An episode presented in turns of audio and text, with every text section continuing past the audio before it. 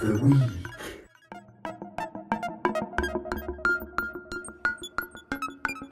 This week's free VST the Voxengo speed delay.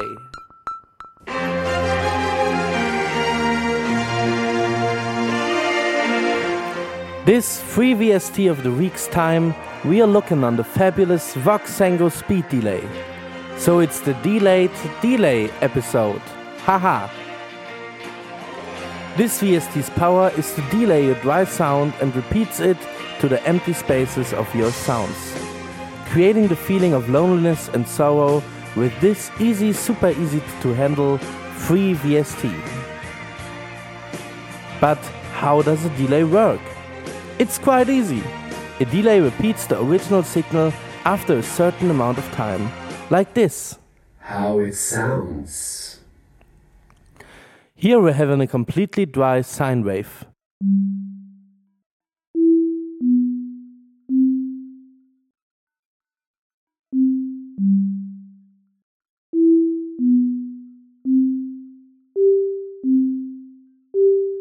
And now we're, we're repeating it thanks to the easy user interface of our Voxengo delay.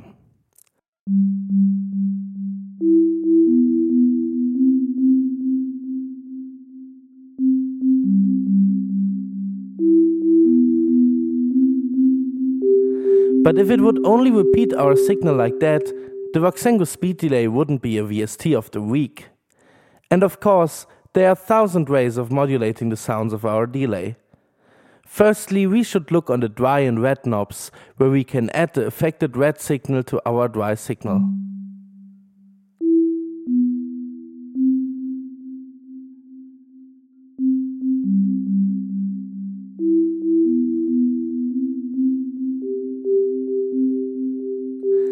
But what brings us mixing our wet and dry signal up without a nice delay to listen to?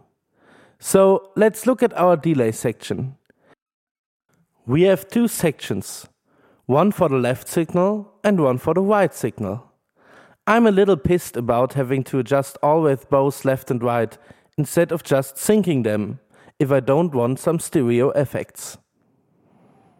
First parameter on this section is the delay itself.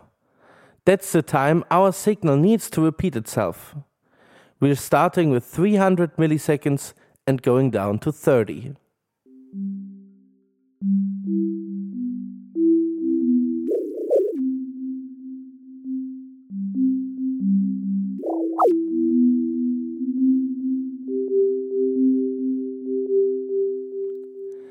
The next parameter is the repetition period.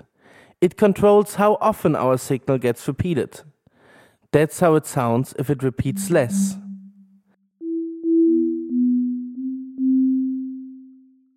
And now let's repeat it the most.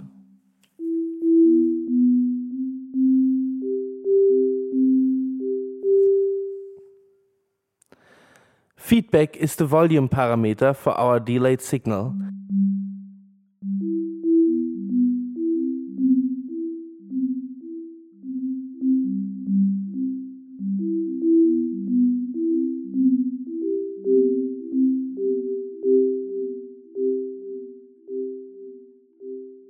And panning is quite self explanatory.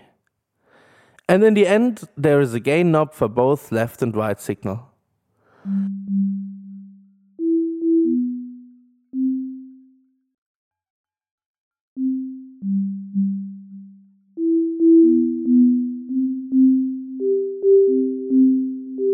After that, the Voxengo speed delay is offering us some additional effects.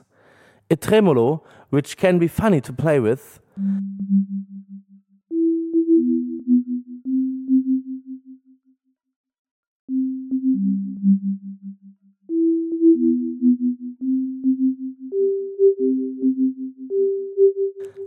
a rather useless filter section with an additional drive.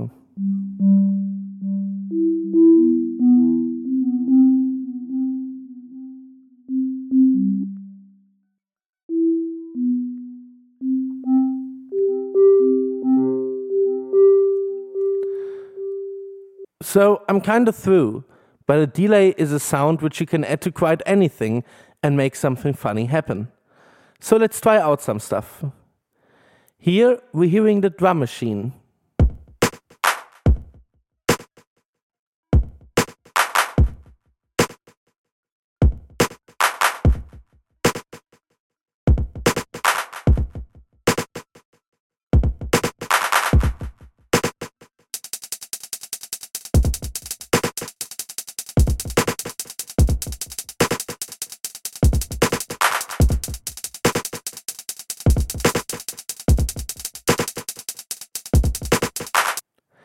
That's a virtual mini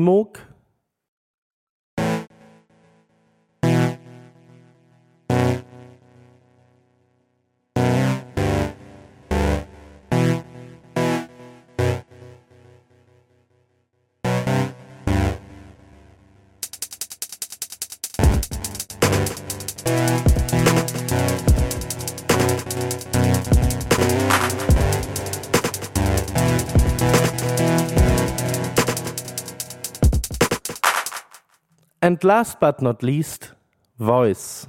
Hello world. Hello world. Hello world. Hello world. Hello world. Hello world. Hello world. Hello world. Hello world. Hello world.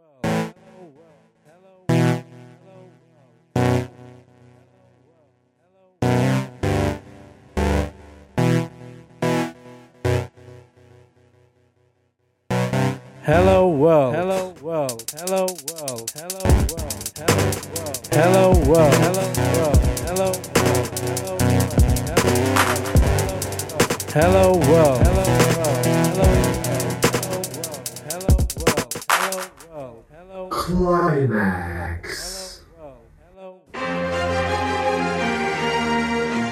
Finally, we've met the VST, which I really think is overrated and shitty.